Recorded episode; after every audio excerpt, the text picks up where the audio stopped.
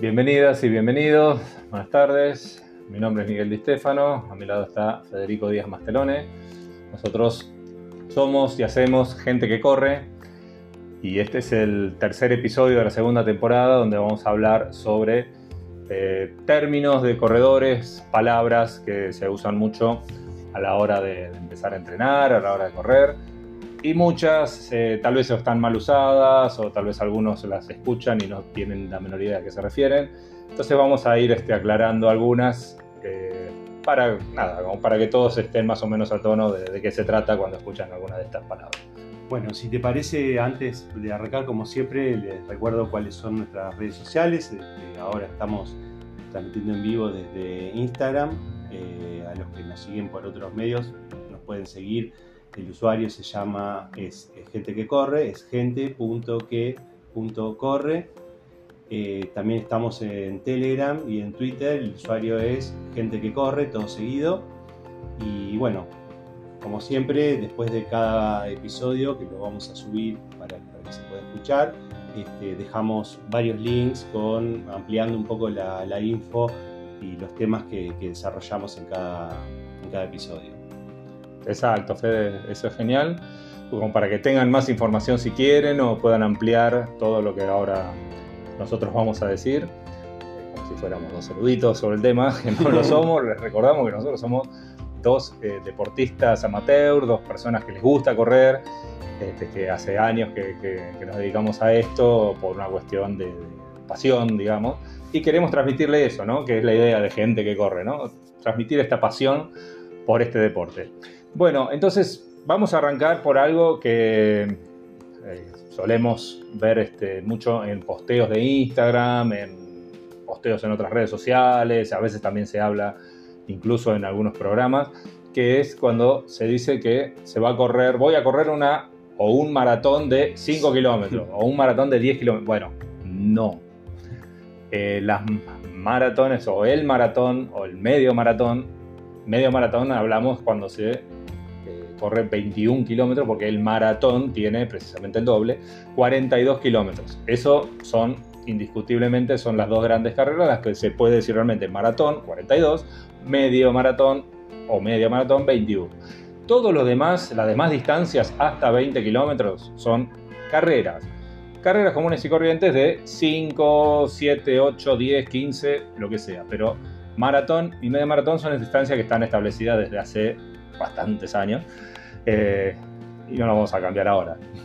Después está la ultramaratón que sería justamente más de 42 kilómetros. Exacto, de todas las carreras que vienen después, incluso las que superan los 42 kilómetros, como bien dice Fede, ya tienen otro tipo de nombre, como ultramaratón o maratón extra, porque hay distancias más largas, ¿no? Hay de 50, 70, 100, pero ya es otra cosa. Pero cuando van a correr, digo, hey, me anoté en una maratón de 10 kilómetros. No, te anotaste en una carrera de 10 kilómetros. Está todo bien, está buenísimo. Es este, bastante elogiable incluso, pero son carreras donde uno no compite para superar a otros necesariamente, sino para superarse a sí mismo. Después vamos a hablar de cositas que se dan. Cuando uno se anota en una carrera, precisamente le dan lo que se llama el kit. ¿Qué es el kit de la carrera? Bueno, los que ya se anotaron ya lo saben. Es eh, la bolsita generalmente que se da, a veces no, con la remera de la carrera, si es que tiene, si es que uno eligió pagar la remera, o musculosa, lo que sea, la medalla que se da al final de la carrera, el chip, que a veces viene, esto es aleatorio, a veces viene en la remera y a veces se da el mismo día de la carrera, que hay que ir a buscarlo. Y a veces viene justamente en el numerito, que, también forma parte del kit. Exacto. Y a veces tiene, en la parte de atrás tiene como una, como algo magnético que sirve de chip, como decía Miguel recién. Ese es el chip que uno cuando, una, cuando atraviesa determinados momentos de la carrera y cuando llega sobre todo, es el que mide precisamente eh, la distancia que se va corriendo y como que uno asegura que está corriendo la carrera y además mide también lo que es, lo que es el ritmo de la carrera, que eso es importante, que uno se lo mide generalmente con un reloj, con el celular y el ritmo de la carrera no está medido en kilómetros por hora. ya que hablábamos de errores, ¿no? Cuando por ahí uno conoce a una persona y te dice, empecé a correr, ¿a cuántos kilómetros por hora corres? Decimos, no, kilómetros por hora corren los autos de carrera. Uno que es este, corredor, que se dedica un poco a esto, mide en cuántos este, minutos haces el, kilómetro. Entonces te pueden preguntar cuánto, cuánto haces eh, un kilómetro, en cuántos minutos haces el kilómetro. Esa es la unidad de medida que usamos los, corredores. El ritmo de los minutos por kilómetro es el ritmo que uno lleva en base a lo que puede realmente o lo que entrena y que puede ir mejorando, que puede ir bajando que pueden ser cuatro, los que van más muy rápido, cinco, seis, depende cada uno, eso no hay, no hay algo establecido, lo establece uno en base a lo que puede, en base a lo que entrena, en base a lo que quiere, pero es esto, ¿no? Se habla de kilómetros por hora, eso se lo damos a, los autos, nosotros hablamos de minutos por kilómetro.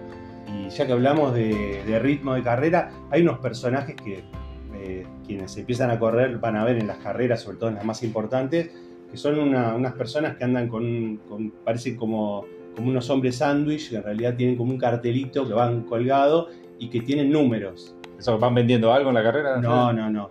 Esos señores, esos atletas, se llaman pacers o pacemakers y son este, atletas que están generalmente contratados por la organización que lo que hacen justamente es mantener el ritmo toda la carrera y le sirven de guía a los corredores como nosotros, amateur, que quieren saber más o menos sin usar el reloj en qué ritmo va. Entonces uno busca su pacer, su pacemaker, que va, por ejemplo, a 6 este, este, minutos el kilómetro, a 5 y medio, a 4, bueno. Lo tienen, está, lo tienen el número, lo tienen marcado en ese cartel que dice Fede, dice 4.30, 5, 5.30, entonces uno puede ponerse atrás y, más o menos sabes que estás dentro del ritmo que te, que te propones para la carrera.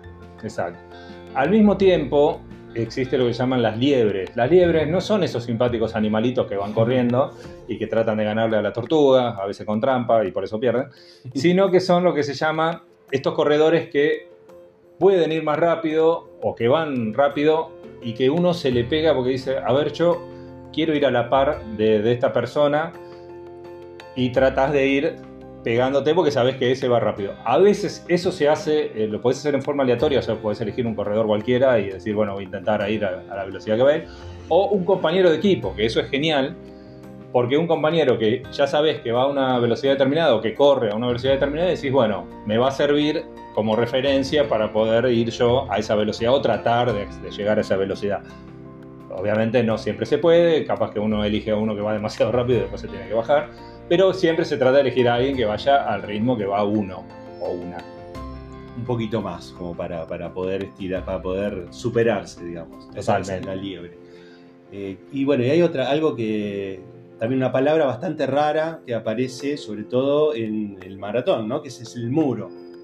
Este, todos hablan, bueno, este, te encontraste con el muro. ¿Qué, significa el muro? Bueno, el muro significa básicamente, sí, darse contra algo, pero no literalmente sino esa barrera infranqueable que hay, eh, que aparece a una determinada cantidad de, kilómetros recorridos. Generalmente en, los que corren el maratón es el kilómetro 30 o 35, que es como ese momento donde uno dice, no de más, hasta acá llegué. ¿Sí? Em, se produce, bueno, porque acá, bueno, vamos a hablar, vamos a ponernos un poquito técnicos. Las reservas de glucógeno se agotaron entonces el nivel de azúcar bajó un montón, con lo cual el rendimiento se va para abajo. Para muchos es algo mental también, y es lo que decía al principio, ¿no? Uno dice, bueno, corrí 30 kilómetros, corrí 35 kilómetros y no puedo correr más.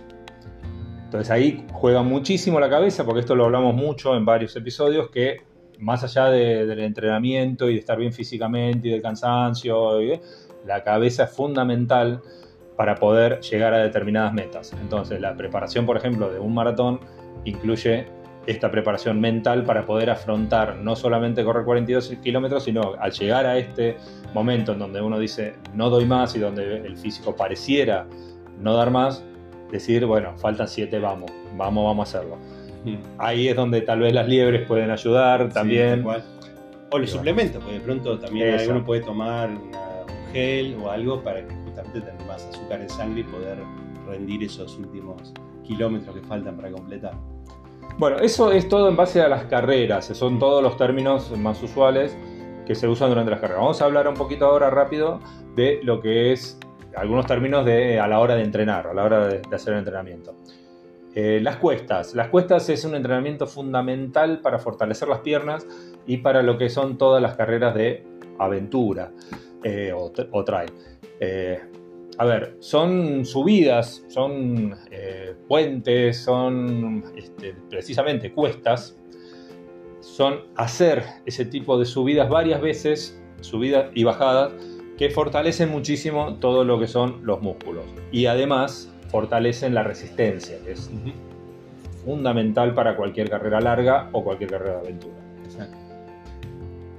¿Qué más tenemos? Tenemos los fondos, Fede, que esto es algo es muy famoso y muy interesante. Sí, adelante. bueno, el fondo es algo que es un eh, tipo de entrenamiento que uno hace en general los fines de semana y que tiene que ver con eh, correr una distancia eh, mayor, digamos, a un ritmo, que en un rato vamos a hablar un poco también de las, de las zonas, a un ritmo tranquilo. No quiere decir que sea un ritmo de recuperación, pero es un ritmo constante donde uno puede, eh, digamos, correr una cantidad de kilómetros mayor a la que por ahí vamos a utilizar en la carrera. O sea, noto, por ejemplo, para una carrera de 10 kilómetros o de media maratón, bueno, los fondos en el fondo puede llegar a correr 15 kilómetros, por ejemplo, pero lo hace a un ritmo bastante más lento y bastante más sustentable. Un ritmo que se pueda mantener. Exacto. ¿sí? Porque se puede hacer tanto por cantidad de tiempo, o sea, digo, un fondo de dos horas, o cantidad de kilómetros. Bueno, voy a correr 20 kilómetros. Se plantea ese objetivo y se mantiene el ritmo a la velocidad que uno puede, según el cansancio que uno tenga, según si se encuentra con este muro que hablábamos antes. Bueno, pero la idea es hacerlo porque eso sirve para fortalecer los músculos, sirve para plantearse posibilidades, para saber si uno está realmente para poder correr una carrera mayor. Y bueno, nada, es algo que complementa al entrenamiento que se hace en la semana. Por ahí se relaciona un poco con la palabra que sigue, que es umbral. ¿Qué, es umbral? Umbral es precisamente la capacidad que tiene el corredor o la corredora para aguantar un esfuerzo durante un periodo de tiempo determinado y a una intensidad elevada. O sea, proponerse eh, hacer un fondo a 5 minutos, por ejemplo, es alcanzar un umbral en base a las posibilidades de cada uno. Si uno realmente o una persona, una corredor, una corredora no está como para hacer 5 minutos el kilómetro, tiene que plantearse que su umbral es distinto, es otro, porque la idea es mantener ese ritmo durante todo el fondo. También se pueden hacer fondos tranquilos, o sea, la idea es sumar kilómetros para ganar en resistencia y para ganar en entrenamiento y en fortalecer los músculos. Eh, bueno, vamos, seguimos con el entrenamiento. En el entrenamiento hay algo muy común que son lo que se llaman las pasadas. Y no es pasada de rosca acá, estamos hablando de otra cosa. Sí, es este, en realidad tiene que ver con justamente lo contrario de lo que hablábamos recién.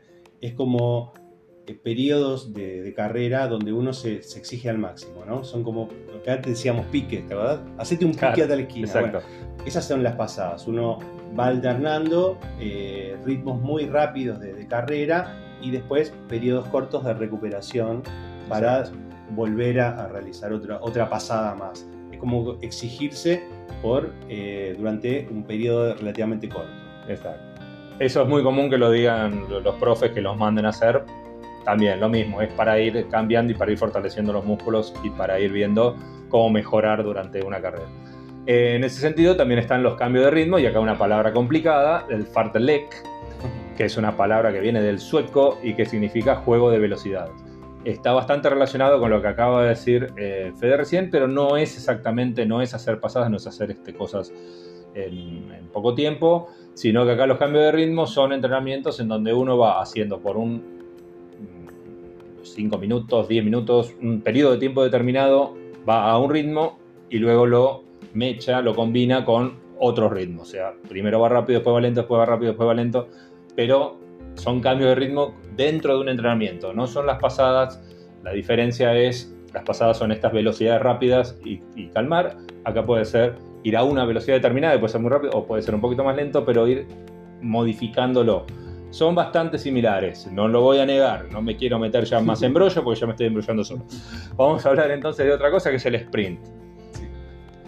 Bueno, el sprint se llama, eh, por ejemplo, al final de una carrera, cuando uno desarrolla, digamos, la velocidad máxima o lo que le queda Dejar todo. para dejar todo, exactamente, para, para llegar al, al final de la meta a una velocidad como, como lo, lo más que da el físico, digamos. Es- Eso es genial cuando uno ya está después de una carrera, no importa la distancia, pero que se ve el arco, que se ve la, la meta y decir, listo, ya llego, ya llego, vamos, vamos, y todo lo que queda de energía, todo lo que queda de ganas, se entrega ahí. Este, se- nada, puede haber palabras, puede haber la gente que está al lado caliente, entonces uno le mete con todo sabiendo que ya, ya se llega y ya se termina. Exacto. Las series. Las series son un poco lo que decía Miguel recién. Esto que, por ejemplo, en los cambios de ritmo, uno dice, bueno, voy a correr a 5, a 2, a 5, a 2. Bueno, cada bloque de estos, de estos cambios de ritmo sería como una serie. Entonces, parte del entrenamiento también te dicen, bueno, hace, por ejemplo, repeticiones de uno por uno eh, durante 5 veces. Esas 5 son 5 series, por ejemplo. Bueno, acá tenemos un término también medio técnico, que es el ácido láctico, y que lo van a escuchar mucho eh, todos aquellos que entrenen. Y el ácido láctico es una sustancia que, que el cuerpo mismo la, la fabrica, digamos, y que provoca dolor en los músculos el día después. O sea, no el mismo día, el mismo día uno está todavía así con, to- con toda la energía y con todo, ¿eh? y uno al otro día se levanta y dice, "Ay, me duele Como me duele las todo". piernas. y todo. Eso pasa mucho cuando uno no elonga, no se hace la elongación al final del entrenamiento. Entonces, ¿por qué? Porque este ácido láctico, que acá vamos a leer un poco porque si no, se forma debido a la descomposición de la glucosa. Es decir, es todo un residuo, es todo lo que el cuerpo generó durante la carrera y que se va descomponiendo. Todo ese azúcar se va descomponiendo al no ser usado, al no, estar otra vez este, entrenando. Y eso va generando ese dolor en los músculos. Ya les digo sobre todo si no se elongo al final. Entonces, bueno, vamos a dejar la parte de entrenamiento acá. Hay otros términos que podemos seguir hablando en otro, en Sí, otro episodio sí, porque si no se hace demasiado largo. Vamos a hablar un poquito de indumentaria. Dale. Esto, esto es buenísimo. Todo lo que. Ya sabemos que en general, eh, cuando uno se pone a correr, es ponerse las zapatillas, el pantalón o- y no, no mucho más. Pero hay, para lo que es sobre todo trail, hay complementos, hay indumentaria que es importante saberlo y uno lo va a escuchar también en los entrenamientos. Y uno, por ejemplo, es la mochila de hidratación. La mochila de hidratación es una mochila precisamente, o chaleco, que viene diseñado para ajustarse al cuerpo, pegado al cuerpo, no, no ocupa, no es algo voluminoso, que tiene bolsillos en donde uno puede poner, por ejemplo, las llaves, el celular, la- las, eh, los complementos. Ah, ¿no? La, la comida o lo que va a tomar. Exacto. Y trae atrás lo que se llama el camel, o sea, tiene un cierre atrás con un bolsillo especial en donde se pone lo que se llama el camel. El camel, sí, eh, la idea es que se juega con el tema del camello, por supuesto, no tiene nada que ver con cigarrillo para los que son mayores de 40 o 50, de la marca de cigarrillo. El camel es la bolsa de agua de- hasta 2 litros, no sé si hay más grandes, No sé, sí, pero en general no superan los dos litros. la bolsa de agua con una manguera que es precisamente para poder ir hidratándose, especialmente durante los fondos, Claro. ¿sí? así aplicamos lo que estuvimos aprendiendo, o las carreras de, de aventura en donde no hay tantos puestos de hidratación, o incluso en las carreras comunes, o en las media maratones o maratón, donde los puestos de hidratación están a veces medio lejos y uno necesita hidratarse. Exacto. Esto lo habíamos hablado en otro episodio, eh, que uno tiene que hidratarse, Fede, cada, cada 20 y comer algo cada 40, por ejemplo. ¿no? Exacto. Una idea. Bueno, ta- también están los bastones. Los bastones de vuelta, no son los bastones que utiliza mi abuelo, sino eh, son como especie de, de apoyos que vienen especialmente diseñados y en general se utilizan justamente para las carreras de, de montaña o las carreras de trail, ¿no? Sirven, eh, nos ayudan bastante para las subidas y sobre todo para las bajadas, porque a veces las bajadas son muy empinadas o son este, un terreno, eh, no sé, irregular, entonces el, bastón nos sirve para eh, tener un apoyo más y justamente no perder el equilibrio, sobre todo si uno viene bajando en velocidad, por ejemplo. Sí, buenísimo. Y también para, bueno, detectar eh, si hay una piedra o algo. Sí, no, a veces para cruzar un paso de agua también, ¿no? Uno lo, lo usa para un arroyo y viendo, sabe dónde pisar. ejemplo. tanteando el terreno, básicamente. Después están las polainas. Las polainas es un accesorio que se pone, eh, digamos, como arriba de las zapatillas, que lo cubre, para impedir que entre arena, tierra, un montón de cosas que después este, pesan, hacen que, la- que- que levantar el pie, levantar la pierna con la zapatilla sea pesado. Entonces, para, sobre todo para carreras donde hay eh, lugares de arena, es fundamental. Eh, y terminamos con el buff o cuellito, ¿no se había llamado buff? Sí, en algunas cosas, mira, tengo acá. Esto, esto es la, la ventaja de tener, este, tener imagen y se utiliza bastante, ¿no? Lo, lo- lo utilizamos sobre todo para cuando hace frío, para cubrirse. Algunos lo utilizan también para, por ejemplo, para ponérselo en la cabeza, evitar la transpiración que le caiga ¿no? en, la, en la vista. Para cubrirse las orejas, también. También las en orejas, también de frío. hace frío, ¿sí? Eh, ¿Y qué más?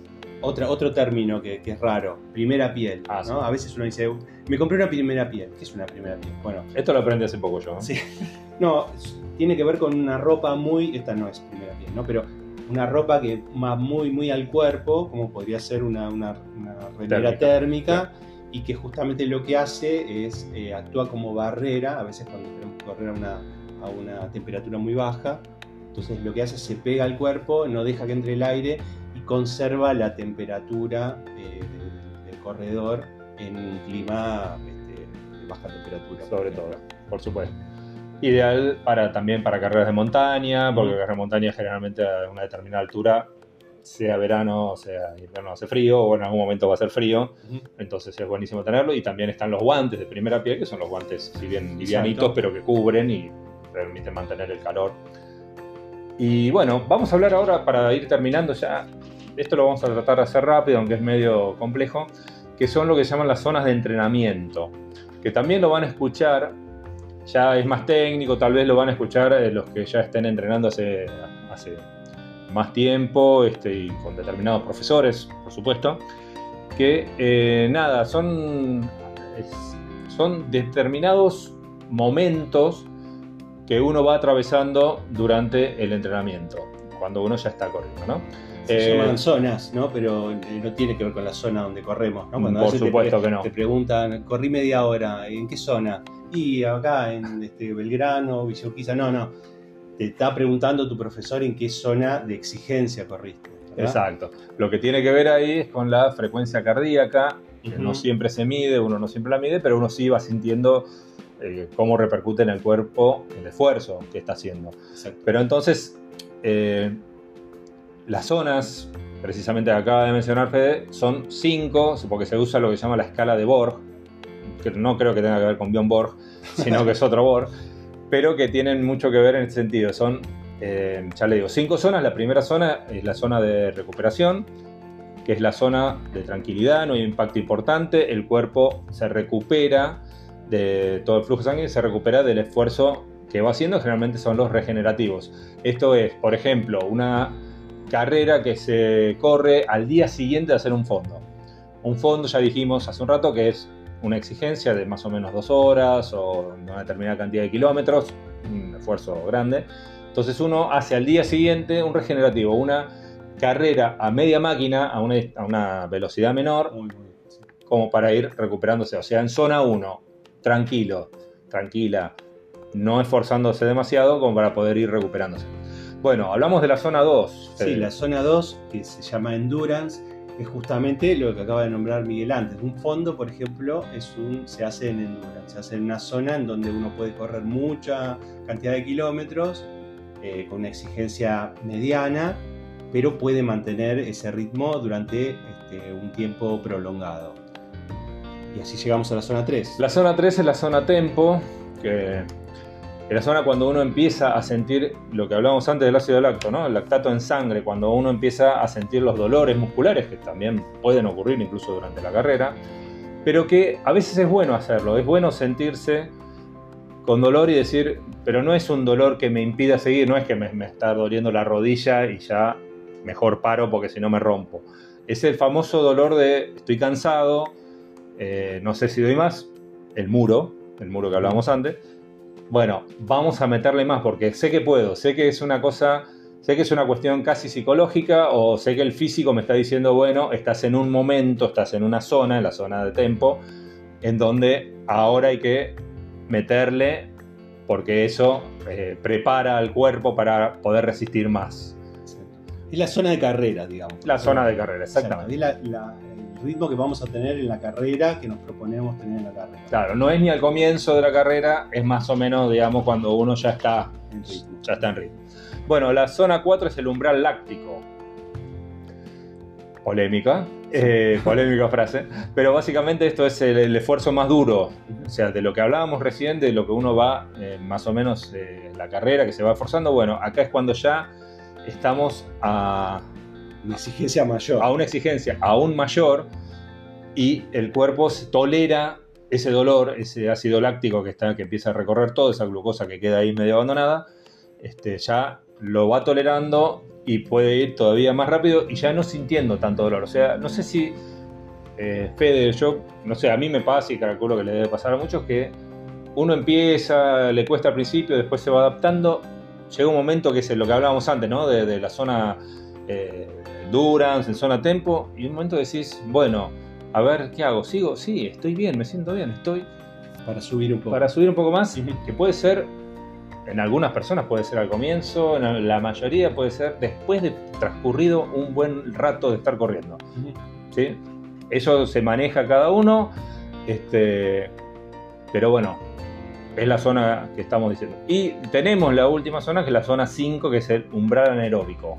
Sí, que este, nuestro profe suele decirle, eh, ¿cómo se llama? Ritmo suicida, una cosa así. Es realmente una exigencia al extremo que obviamente se puede mantener en periodos muy cortos de tiempo porque claramente estamos forzando el cuerpo eh, a, un nivel este, que, es imposible de mantener. ¿no? Eh, con esto de las zonas lo que estamos diciendo no es, no es el desarrollo de una carrera que uno va cambiando, sino que son momentos que se van dando. ¿sí? En algunos momentos, por ejemplo, lo que decía recién Fede, la zona 5, el umbral anaeróbico, este ritmo suicida, puede ser durante el sprint final, tal cual, por ejemplo. Exactamente. Y algunos corredores de elite capaz que lo pueden hacer en otros momentos de la carrera, cuando justo lo vienen, eh, lo vienen acosando, viene uno que viene atrás que lo quiere pasar, entonces necesita hace un esfuerzo mayor para que no lo pasen, o precisamente el que uno es el que viene atrás y quiere pasar al que va adelante, entonces se esfuerza más en ese momento. Nada, son este, distintos momentos que lo van a ir escuchando, podemos llegar a ampliarlo en otro momento o hablarlo con algún este, profesor pero vamos a dejar por ahora acá, porque si no esto se hace demasiado largo. Espero que les haya servido, que les haya gustado. Fede.